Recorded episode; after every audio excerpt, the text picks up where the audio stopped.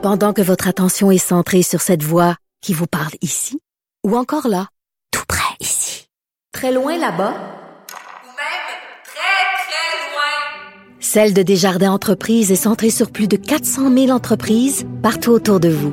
Depuis plus de 120 ans, nos équipes dédiées accompagnent les entrepreneurs d'ici à chaque étape pour qu'ils puissent rester centrés sur ce qui compte, la croissance de leur entreprise.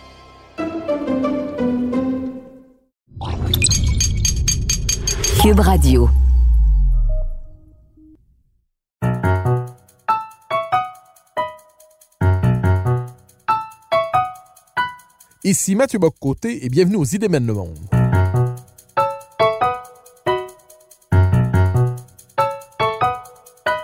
À travers le regard des intellectuels québécois et européens, nous chercherons à comprendre les grands débats qui façonnent notre époque.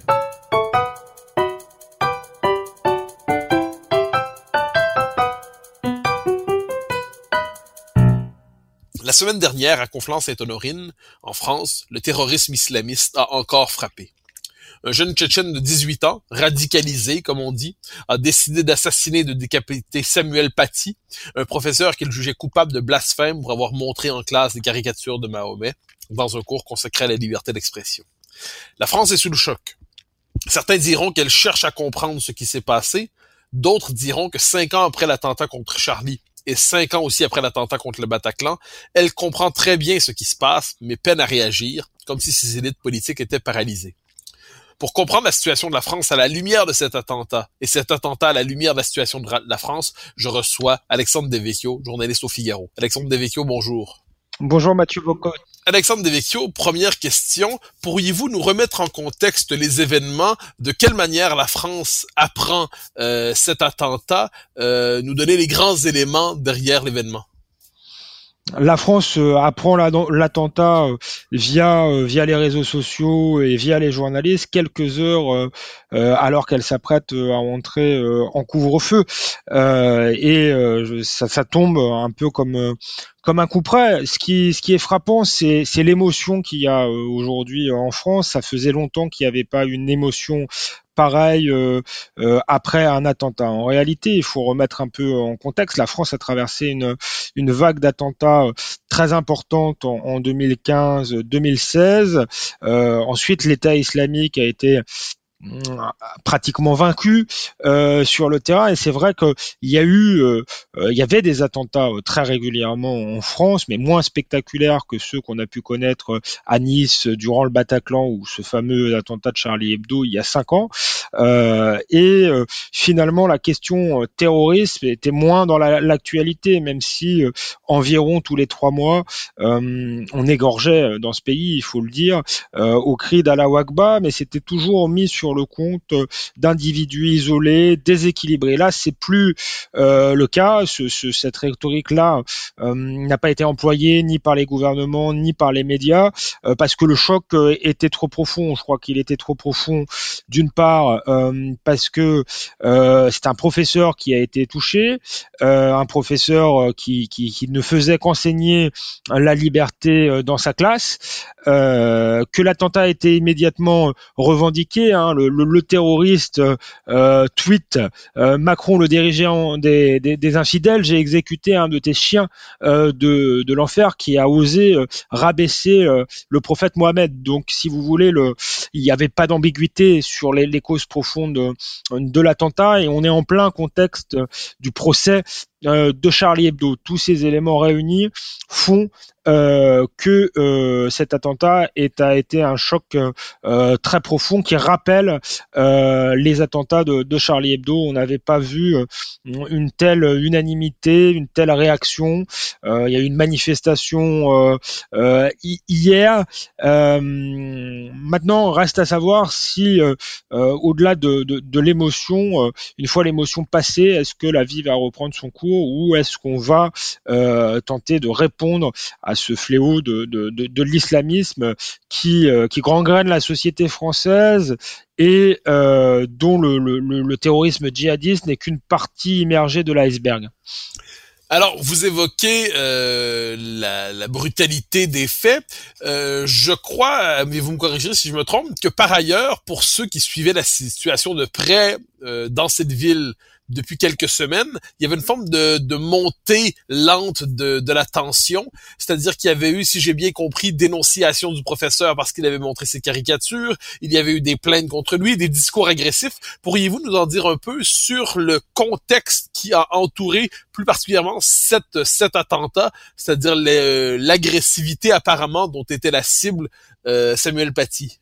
Oui, j'ai dit tout à l'heure euh, qu'il n'y avait pas eu de contestation du fait que c'était bien un acte, euh, un acte terroriste, puisque effectivement Samuel Paty, euh, depuis une semaine, suite au cours d'éducation civique qu'il avait fait sur la liberté d'expression, avait recevait des pressions. Il avait été désigné comme une cible par des parents d'élèves, dont l'un d'entre eux qui a fait une vidéo virale une sœur euh, qui a été euh, djihadiste en Syrie.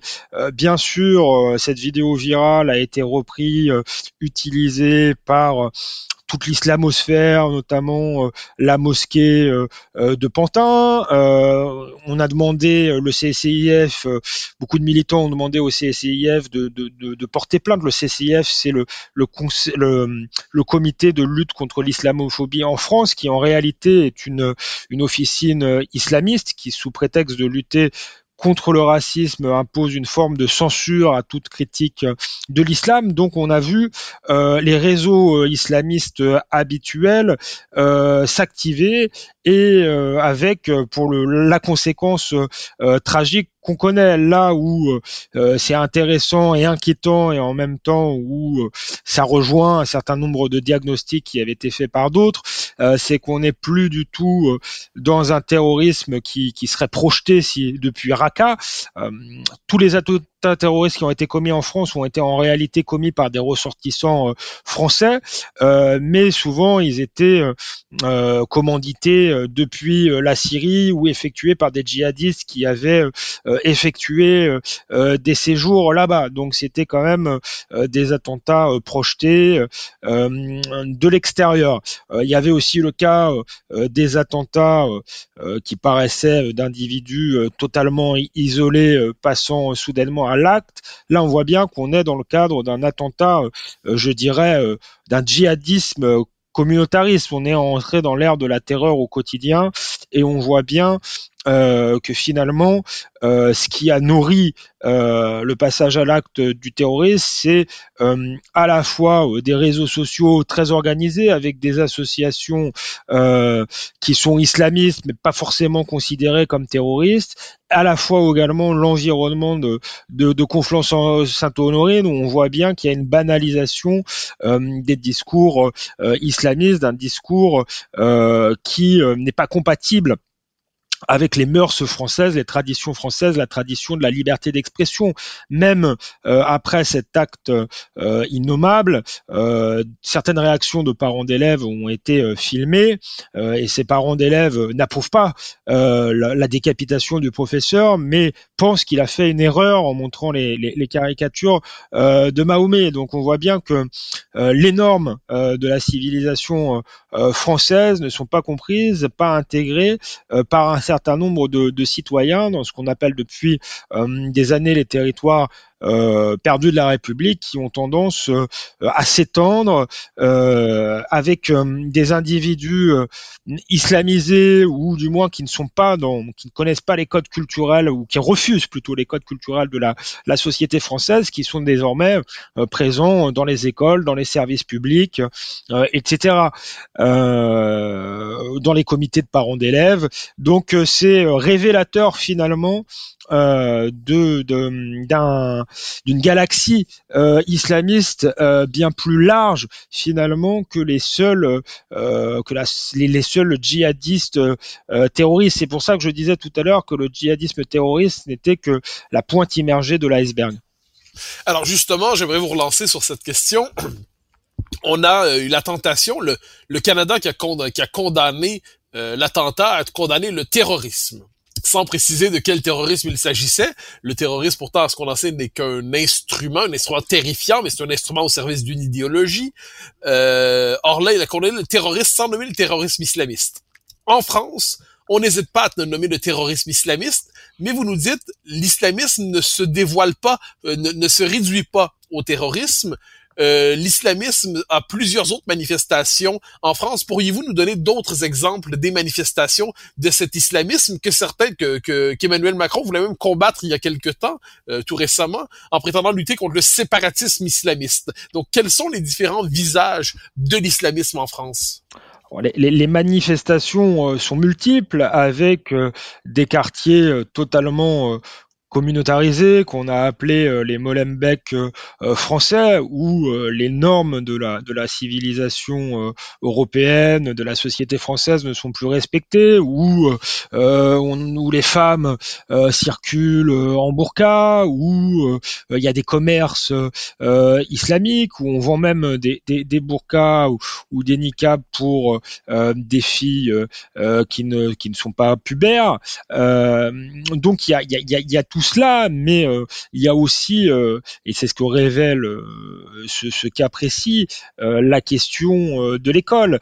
Dès 2004, il y avait un rapport euh, de, Jean-Pierre Robin euh, qui expliquait très clairement euh, qu'une partie des élèves refusait, par exemple, en France, l'enseignement de la Shoah par négationnisme.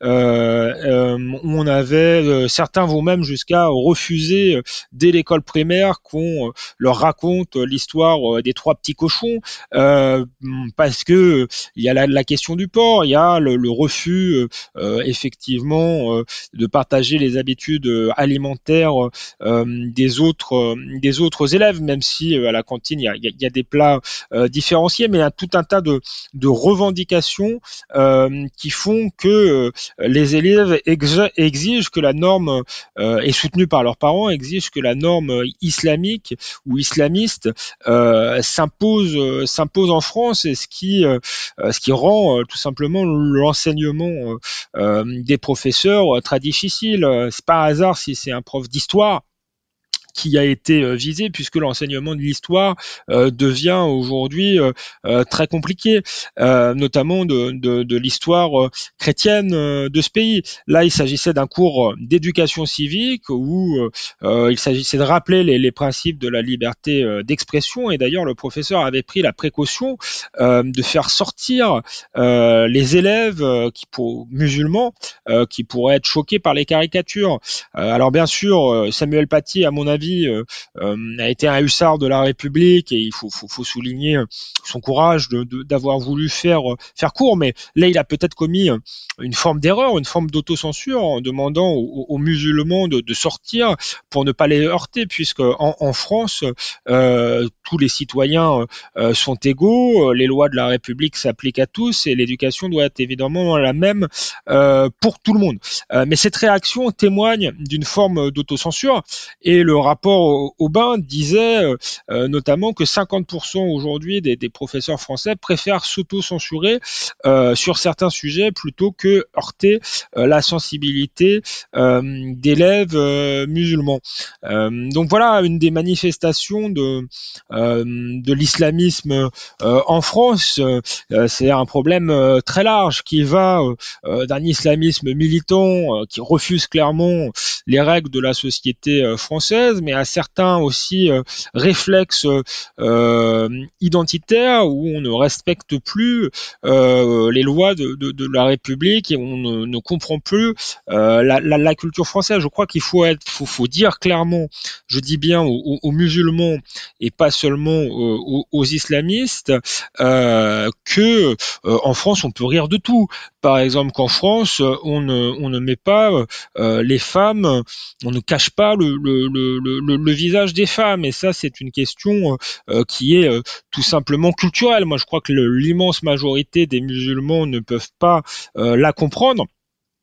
peuvent la comprendre, excusez-moi, mais à travers cela se pose la question du multiculturalisme. Moi, je pense qu'il faut affirmer euh, qu'il y a une culture française, euh, que la France est un pays à la fois multiethnique et multiconfessionnel, euh, mais dans le cadre euh, des lois de la République et de la culture et des traditions françaises. Et ceux euh, qui ne veulent pas respecter cette culture et cette tradition doivent choisir d'aller habiter dans un pays qui s'inscrit dans une autre dans une autre culture. Je crois qu'il y a, il y a ce discours-là qu'il faut faire entendre et je crois qu'il est parfaitement audible et entendu par une grande partie des musulmans français.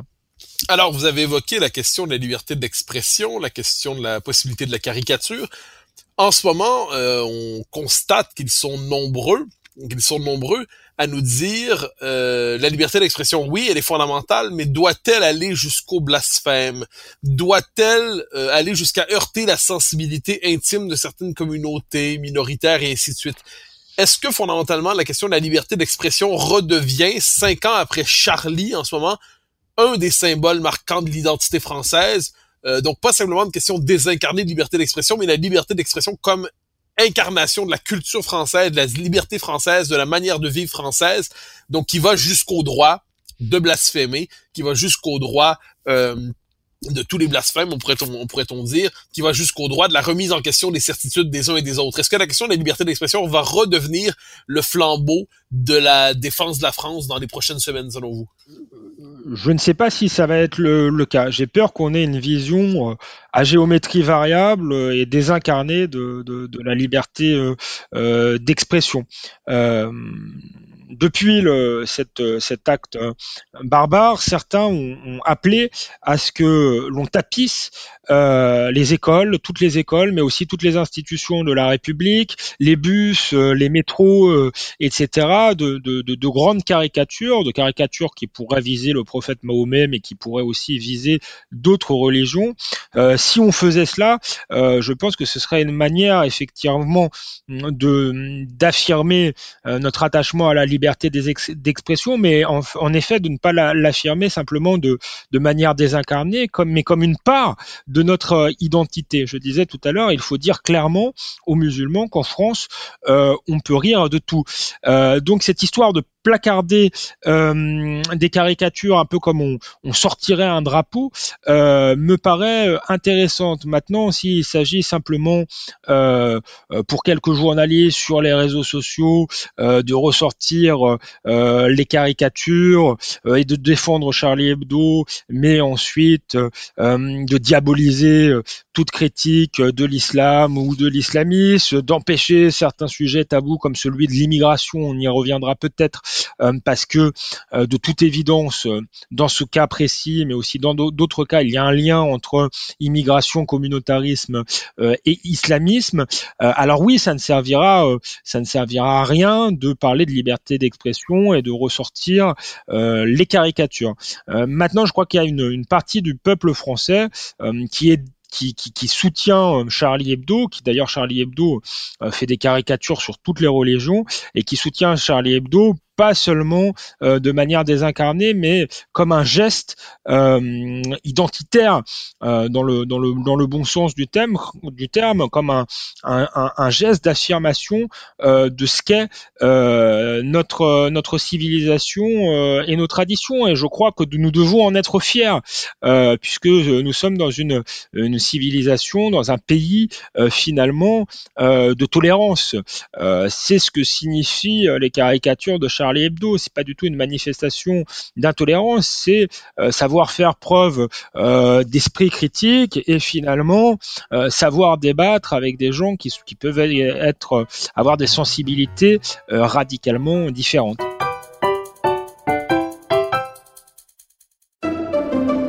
Pendant que votre attention est centrée sur vos urgences du matin, vos réunions d'affaires du midi, votre retour à la maison ou votre emploi du soir, celle de Desjardins Entreprises est centrée sur plus de 400 000 entreprises à toute heure du jour.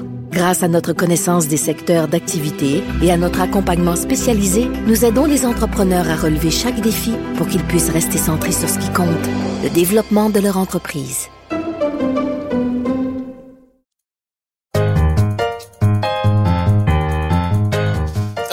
Venez de l'évoquer, la question de de, l'immigration, euh, qui, qui, qui vous, vous nous dites, pour certains, euh, elle est peut-être encore tabouisée, d'autres nous disent on ne peut plus euh, on ne peut plus l'esquiver. Quel est le lien euh, que l'on peut faire, que l'on doit faire entre euh, l'islamisation d'une partie de la société française et l'immigration? Est-ce qu'il est possible dans l'espace public de proposer une réflexion sur ce lien?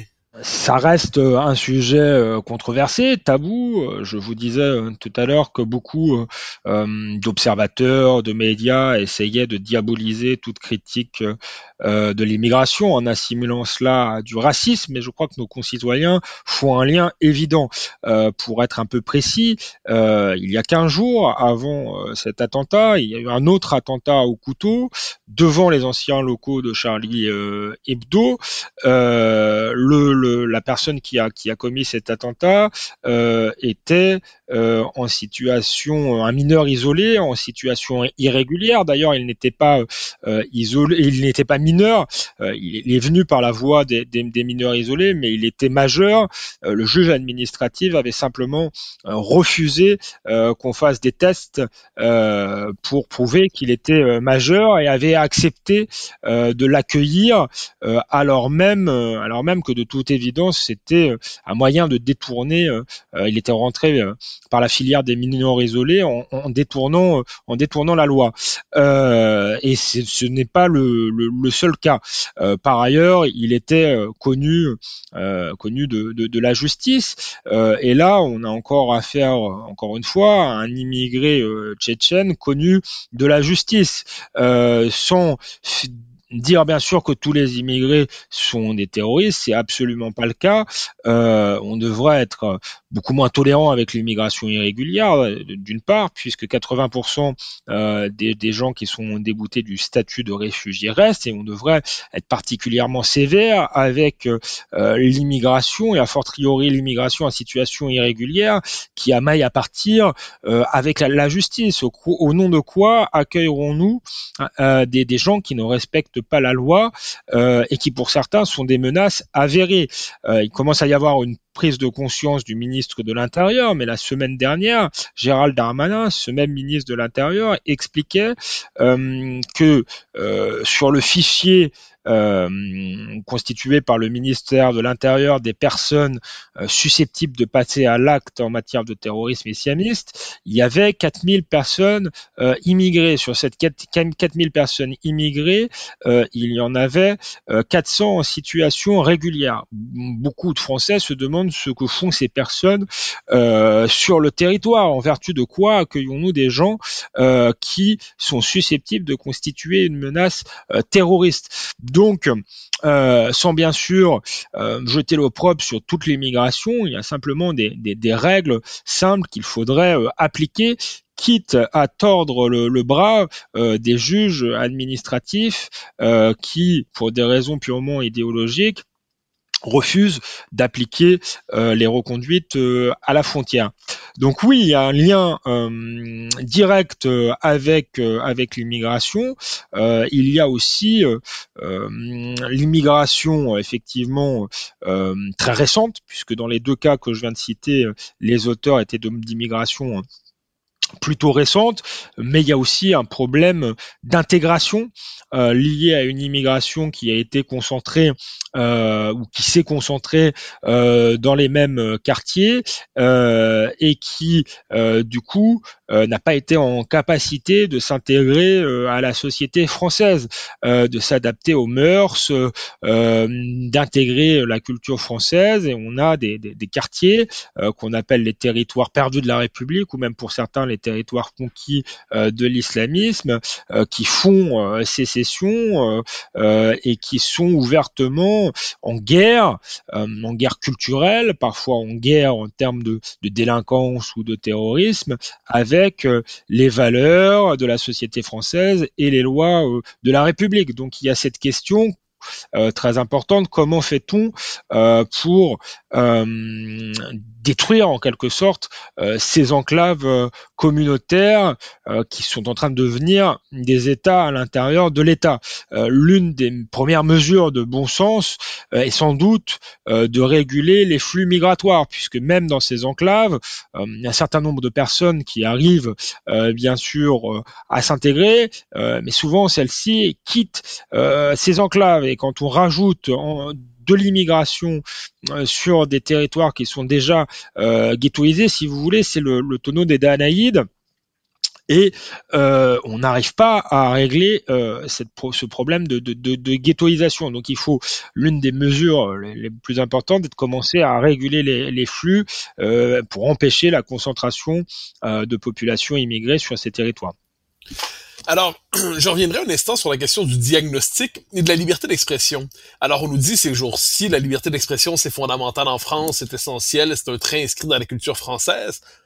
Or, euh, et ça je le dis avec une distance nord-américaine peut-être, la France est aussi un pays où se pratiquent à répétition des procès politiques et idéologiques pour euh, des propos qui sont associés soit à l'appel à la haine entre guillemets, à la discrimination entre guillemets, euh, devant la fameuse 17e chambre si je ne me trompe pas.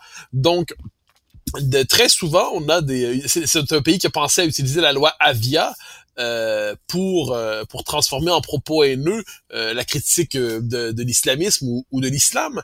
Alors, est-ce que la France n'a pas un rapport paradoxal à la liberté d'expression? C'est-à-dire qu'elle y tient, culturellement, elle y tient plus que tout, mais au même moment, il y a un dispositif juridique et, euh, et en fait, un dispositif qui pénalise, en fait, l'expression de cette liberté d'expression lorsqu'elle va à l'encontre de, de, lois de plus en plus rigides, de plus en plus serrées, qui empêchent quelquefois de nommer certaines réalités. Oui, en réalité, depuis les années 80, on a un on a un certain nombre de lois euh, antiracistes qui ont été mis en place euh, concernant telle ou telle euh, communauté, qui à mon avis encouragent à la concurrence victimaire. Et, cet antiracisme juridique et institutionnel est devenu une rente pour certains acteurs du monde associatif qui vivent tout simplement des procès et qui du coup instrumentalise la question euh, du racisme euh, pour exister euh, politiquement, pour détruire leurs adversaires idéologiques, en exerçant une censure, en les tuant socialement, puisqu'une une condamnation pour racisme équivaut très souvent professionnellement à une, mort professionnelle euh, ou sociale, euh, instrumentalise euh, des communautés en, en nourrissant un, un discours euh, totalement, euh, totalement victimaire, qui à mon avis est aussi le terreau justement euh, de la désintégration. Euh, et, et, donc euh, on est confronté effectivement à cette à cet antiracisme qui a fait euh, euh, finalement, euh, qui a nourri la détestation de la France chez un certain nombre de nos concitoyens. Il y, a, sans doute des différences entre certaines associations antiracistes, certaines se revendiquent d'un certain universalisme, tandis que d'autres défendent telle ou telle communauté. mais on a vraiment la question, l'impression que cette question-là est instrumentalisée par um, par euh, l'antiracisme, encore plus ces dernières années avec le, je vous parlais tout à l'heure du, CCIF euh, qui est censé lutter euh, spécifiquement contre contre l'islamophobie et voilà qui a une organisation infiltrée très clairement par les par les frères musulmans et qui pratique une forme de djihad judiciaire.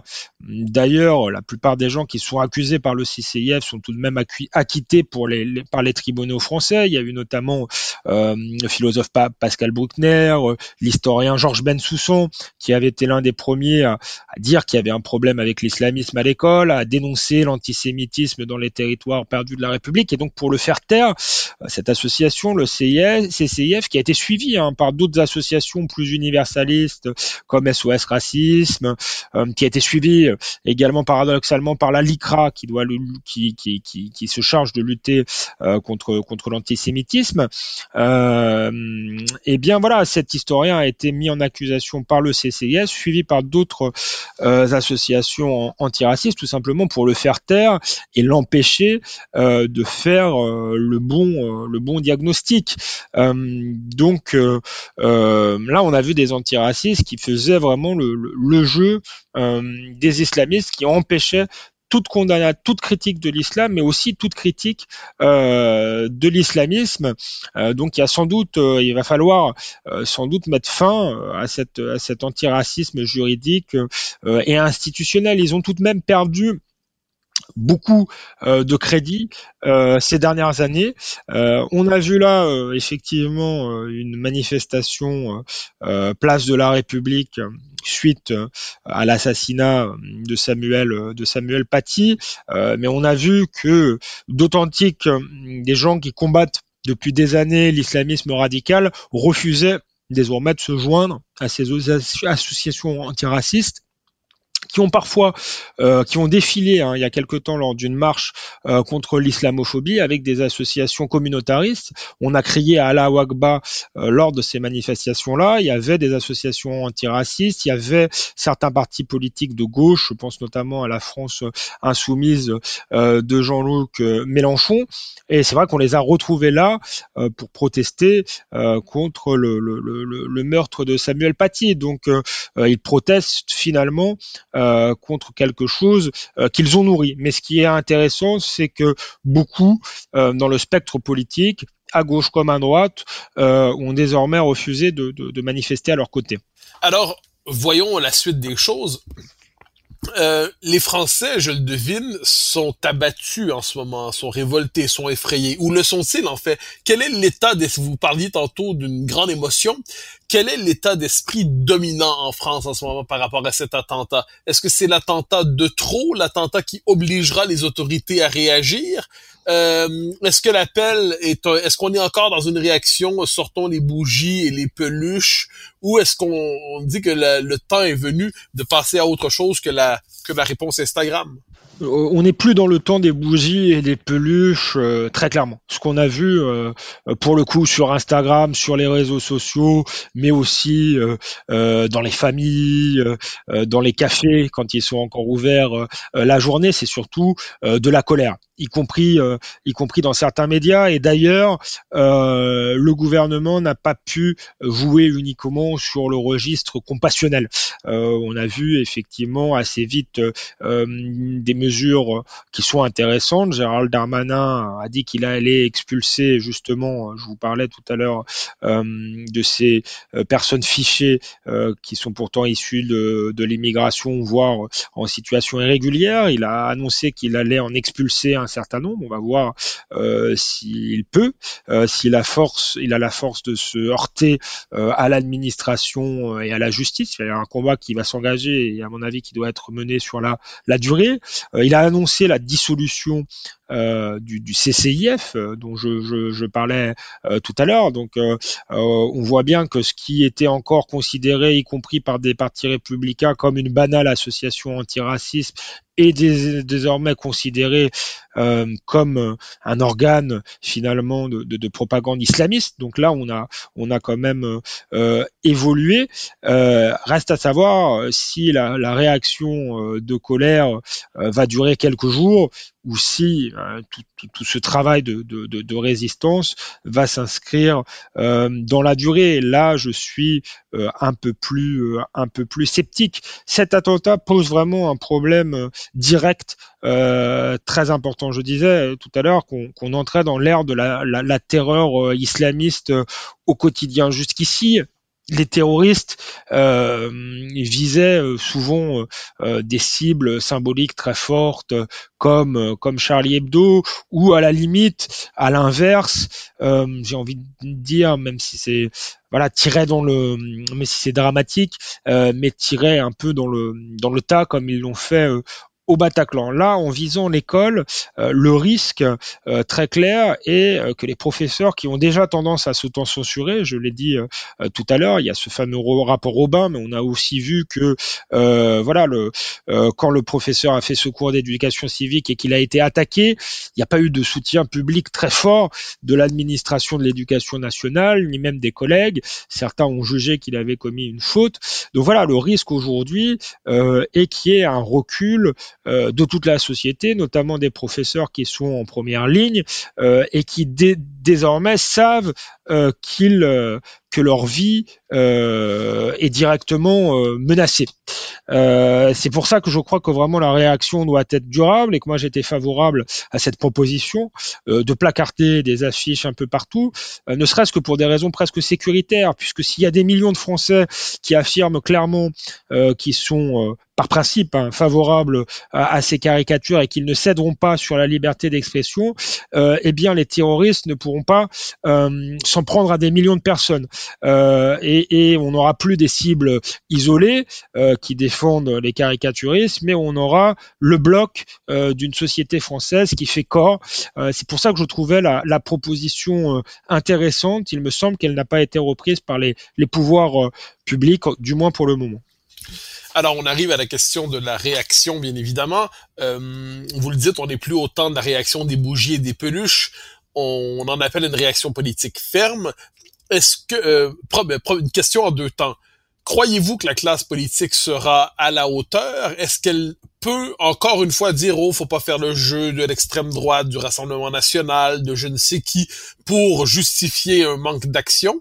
Et si la classe politique décidait de réagir à la hauteur de l'événement, quelles seraient selon vous les grandes mesures ou d'autres grandes mesures nécessaires pour euh, commencer à faire euh, à déconstruire en fait les citadelles de l'islamisme?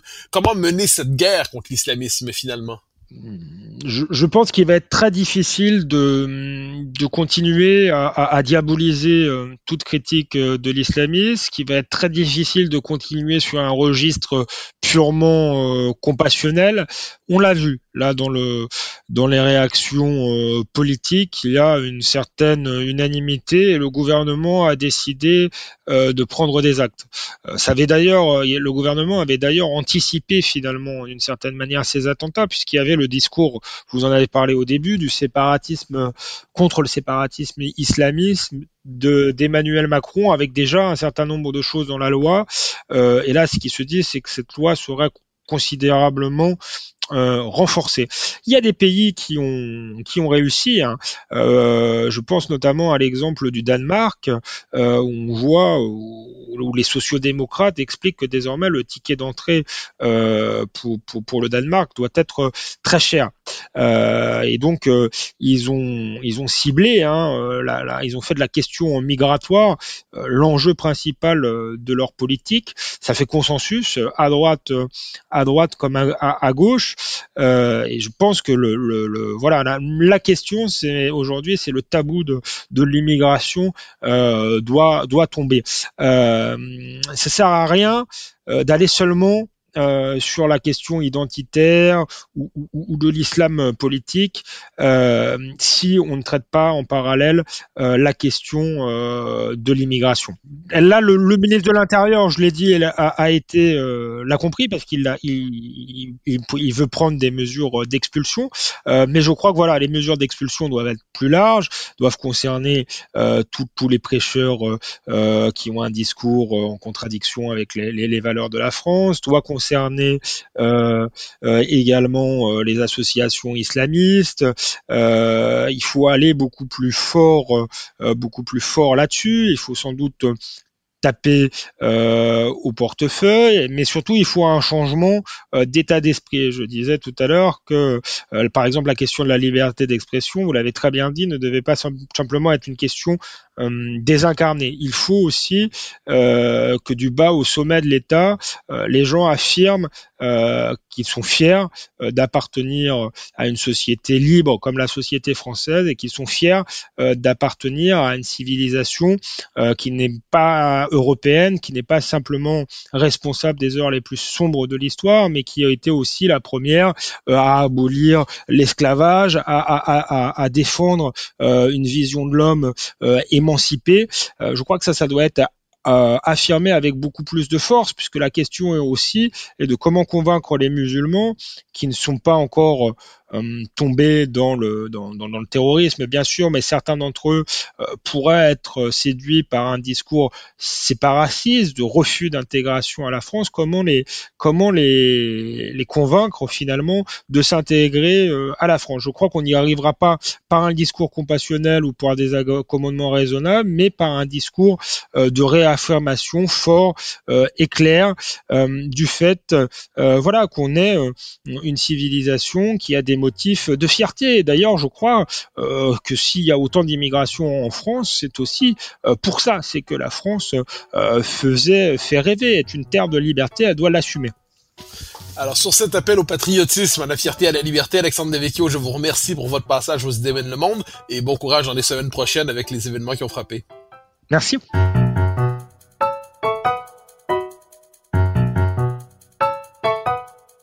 Chers auditeurs des Idées mènent le monde, vous pouvez faire connaître le balado sur vos réseaux sociaux en partageant les épisodes que vous aimez. Cela nous donne à chaque fois un fier coup de main pour faire circuler les idées. Aussi, si vous écoutez sur une autre plateforme que Cube Radio, laissez-nous un commentaire.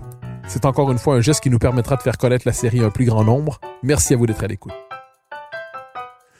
Vous pouvez me suivre sur Twitter et sur Facebook. Vous pouvez également lire mes chroniques chaque mardi, mercredi, jeudi et samedi dans le Journal de Montréal. Vous pouvez également m'écouter chaque semaine à la joute et sur Cube Radio, tous les jours à 10h, à l'émission de Richard Martineau. Animation et recherche, Mathieu Bocoté. Réalisation, Anne-Sophie Carpentier. Une production Cube Radio.